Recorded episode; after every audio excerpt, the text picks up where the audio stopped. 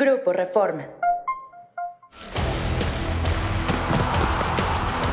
Esto es Cancha MX, el podcast.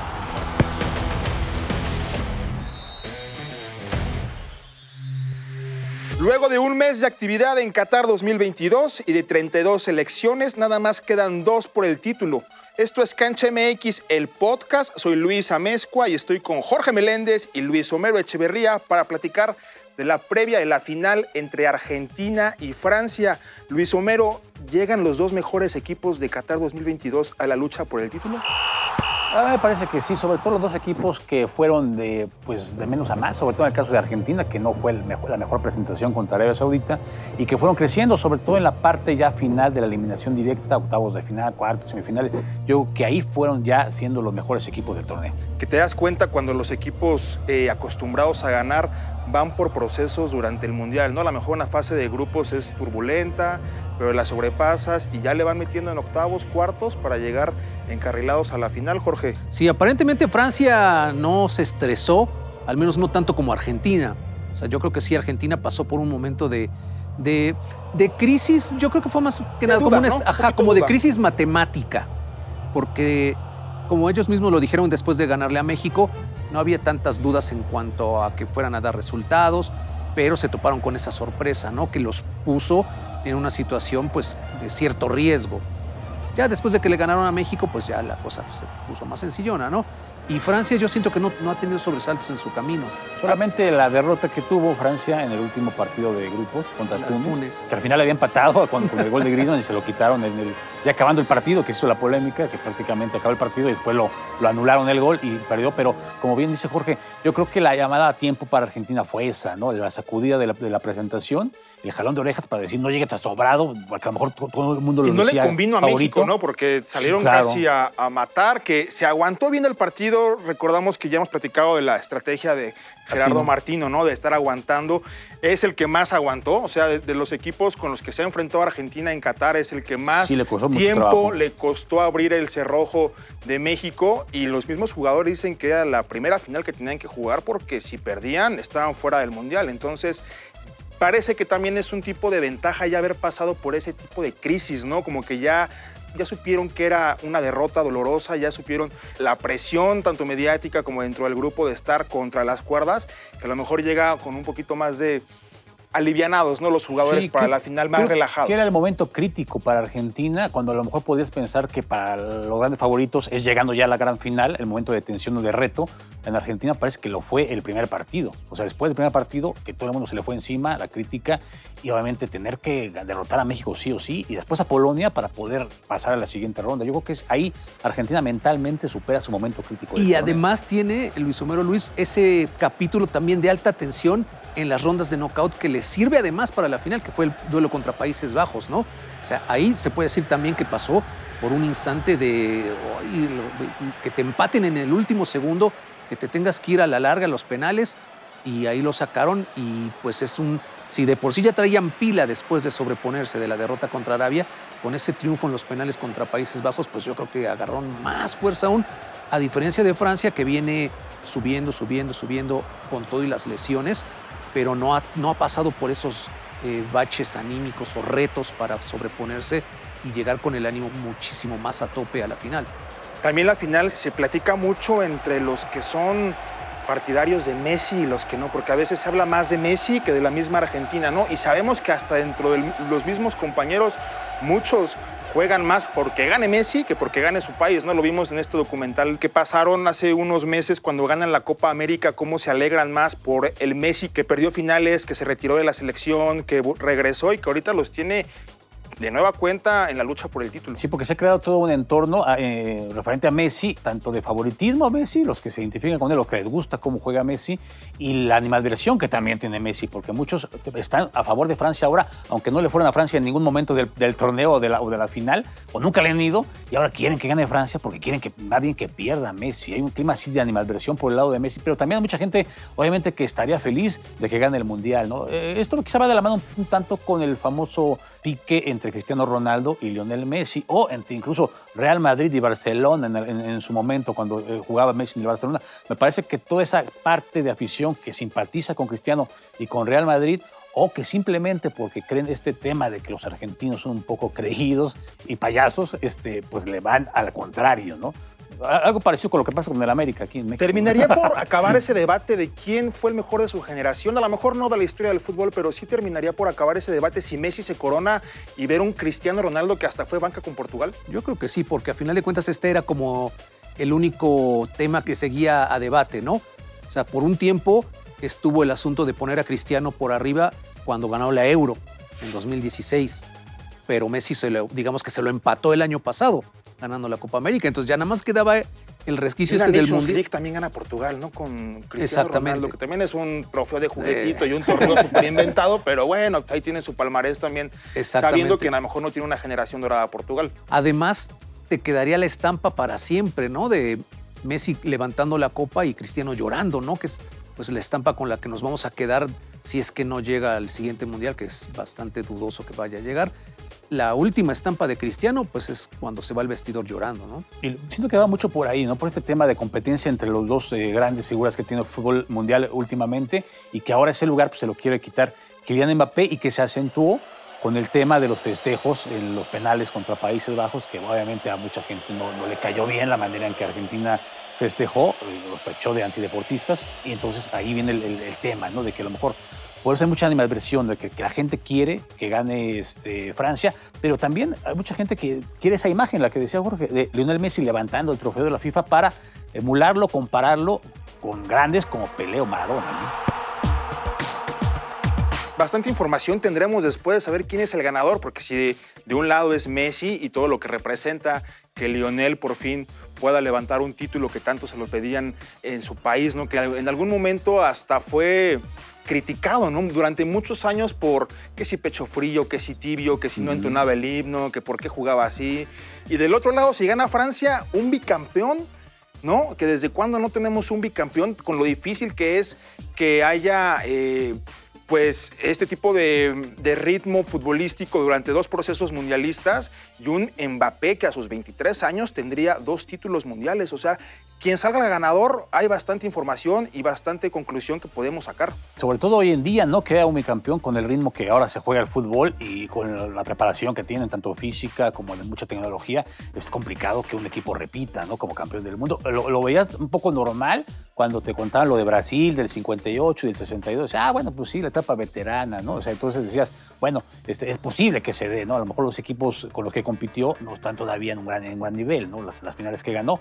Tenés así la goleada que le hizo a Suecia, ¿no? En el 58-5-2. Y entonces decías, bueno, es lo clásico.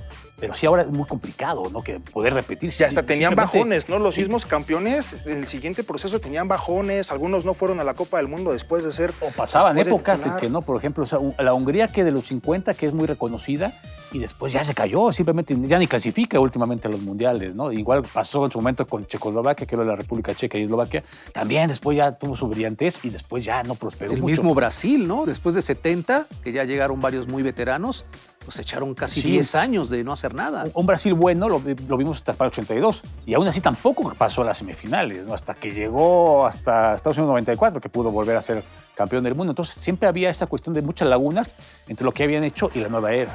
Lo que se agradece es que lleguen dos equipos que sí se vio que fueron de lo mejor del torneo porque es bueno tener sorpresas, ¿no? Es bueno que a lo mejor estuviéramos hablando ahorita de Marruecos y que siga la Cenicienta ahí, pero se agradece y agradecen los aficionados que los dos mejores selecciones de las que estaban favoritas, hasta en los momios creo que eran la 1 y 2 para llevarse el título mundial, estén por disputar la Copa del Mundo, Jorge. Sí, porque además va a ser un agarrón, o sea, si ya nos metemos a analizar en la cancha, pues casi cada rincón te ofrece un duelo top, ¿no? O sea, tú puedes decir, a ver, me voy a ir del lado de donde ataca Messi, ¿no? Messi contra quiénes.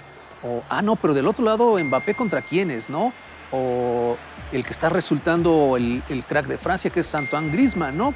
Que pareciera que tiene un papel secundario, pero resulta que está siendo el artífice de que Francia esté pues prácticamente en la final. O sea, hay ingredientes que a lo mejor hace cuatro años decías, no, pues es que Croacia llegó, va a llegar muy cansada, llega dando tumbos, ok, tiene a Luka Modric y a Perisic, pero vimos lo que acabó pasando en la final.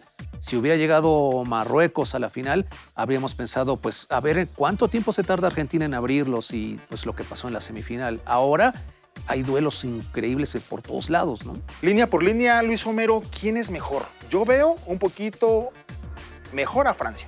Me parece más seguro el conjunto francés, más disciplinado, más táctico, ordenado. Y me parece que Argentina es un poquito más inspiracional, un poco motivado, aguerrido, luchón.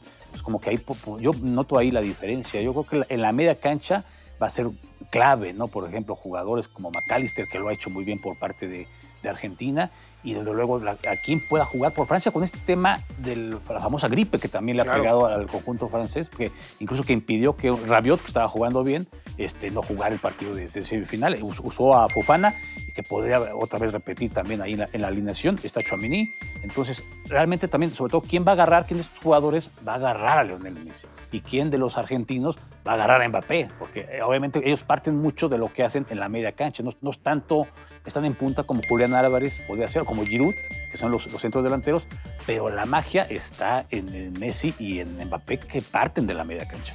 Oye, Jorge, y hablando de Messi y Mbappé, y también lo cansado que ya también lucen algunos equipos, ¿no? Y estos que también han disputado tantos minutos, ¿no? Algunos con tiempo extra, llevando eh, también este sube y baja de emociones, ¿no? Lo que platicabas de Argentina con Países Bajos, lo que representa también el, el estar en las críticas para los argentinos, que por qué se burlan, que por qué no, o sea, todo ese tipo de cosas juegan dentro de la final, ¿no? Juegan, pero Claro que, los ganadores serán los aficionados porque ojalá sea un gran partido. Va a ser un juegazo.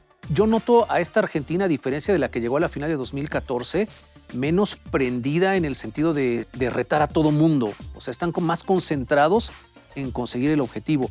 En 2014 era así de, ah, se las vamos a ganar en su, propio país y, y contra todos y como que era muy, eh, andaban con la cresta muy picada, ¿no?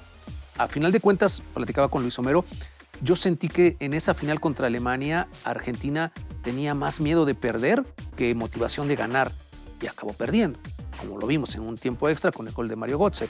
Ahora creo que no va a salir a, escatimar porque además pues tiene un rival que es, pues van a ser trancazos uno contra el otro y casi iguales, ¿no? O sea, si bien Messi va a concentrar gran parte de la atención para marcarlo, lo que decía hace ratito, Francia como que tiene el plus de que, ok, está Mbappé, y pues hay que tratar de anularlo, pero está Grisman del otro lado, ¿no? Entonces ahí es un poco más de peligro y los que se puedan meter por el medio. Yo creo que los dos equipos dejan jugar, o sea, juegan y dejan jugar, o sea, no, no es el sistema que pudimos ver en algún momento con Croacia, que era más bloqueador, o con Marruecos, ¿no? Que también un poco por momento. Era lo que te iba a preguntar, ¿cómo te imaginas entonces el juego? Yo, creo que va a ser un, más abierto, creo que tendría que ser más abierto, o sea, con equipos realmente siendo más verticales y obviamente tratando de ver quién puede aprovechar el error del rival en el sector defensivo, ¿no?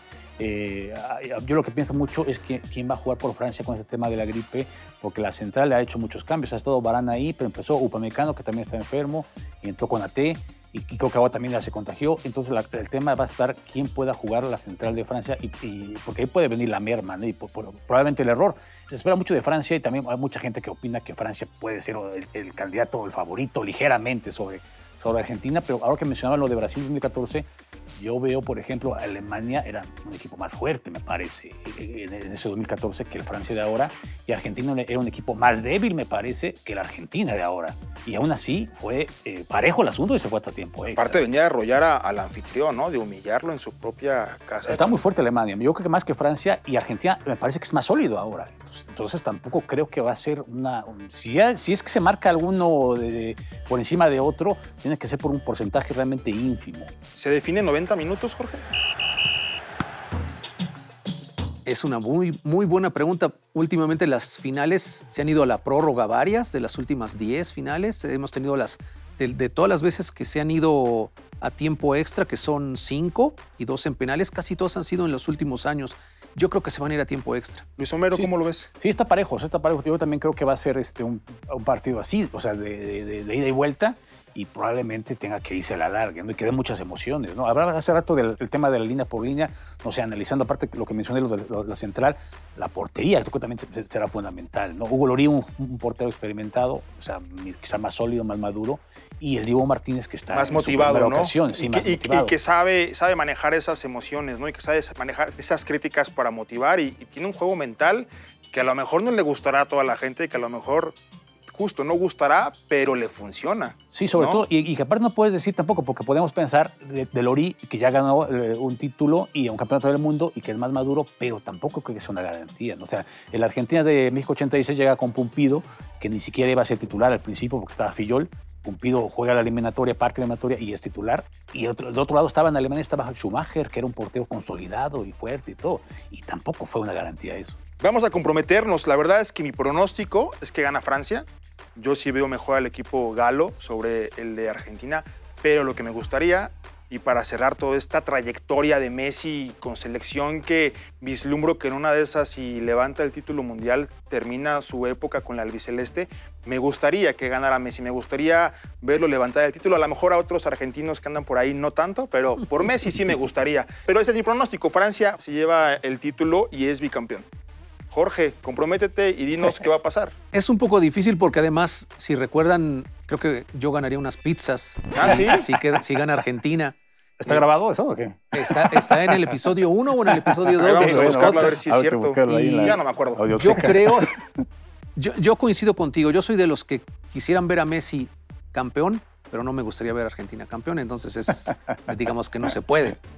Creo que va a ganar Francia. Luis Homero, Yo también siento que Francia ligeramente, o sea, si, si habría que dar un porcentaje, creo que un 52%, algo así, 48 Argentina, 52 Francia, porque está, yo lo veo sumamente parejo, ¿no? Y, podría equivocarme obviamente, pero creo que ligeramente se lo doy a, a Francia con, con un gol de ventaja por ahí. si nuestro pronóstico se hace realidad, qué tristeza para Messi, ¿no? También una época llena de fracasos, por así decirlo, porque en 20 años de trayectoria con la albiceleste, un título juvenil, por ahí, ¿no? Este, el título de la Copa América, ¿no? Pero pues cuántas finales perdidas serían y qué pasaría con él, ¿no? O sea, sí tenemos que también empezar a, a pensar si ayuda para otros ciclos, si ya no, Yo si creo se que su retira. carrera no está en tela de juicio. ¿no? Yo creo que ha, ha ganado muchísimas cosas.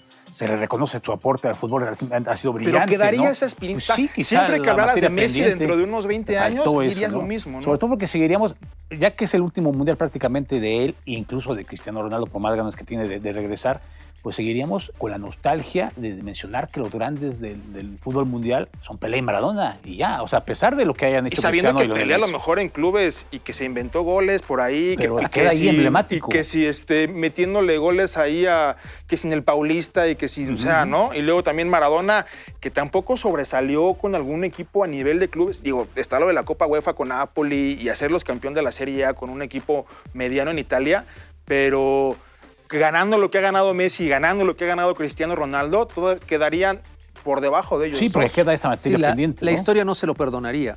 Y sobre todo, yo creo que este mundial sería, o se lo marcaría aún más que el de 2014, porque este ha sido en el que se vio incluso mejor que en 2014. Más arropado, ¿no? También. Más arropado, más capaz, a pesar de que no juega tanto como en aquel entonces, participa menos, pero ha sido más decisivo, ¿no? O sea, la jugada esa que hace contra Guardiol, que usualmente ese tipo de jugadas él acababa metiendo los goles. Ahora es un jugador tan maduro que sabía la importancia que tenía que eso termina en la red sin arriesgar más y la pasó. sabe sus limitaciones y antes lo hacía solo y en esa jugada, de ese video, cómo manda llamar a su compañero para que marque y él sepa desdoblar por la banda.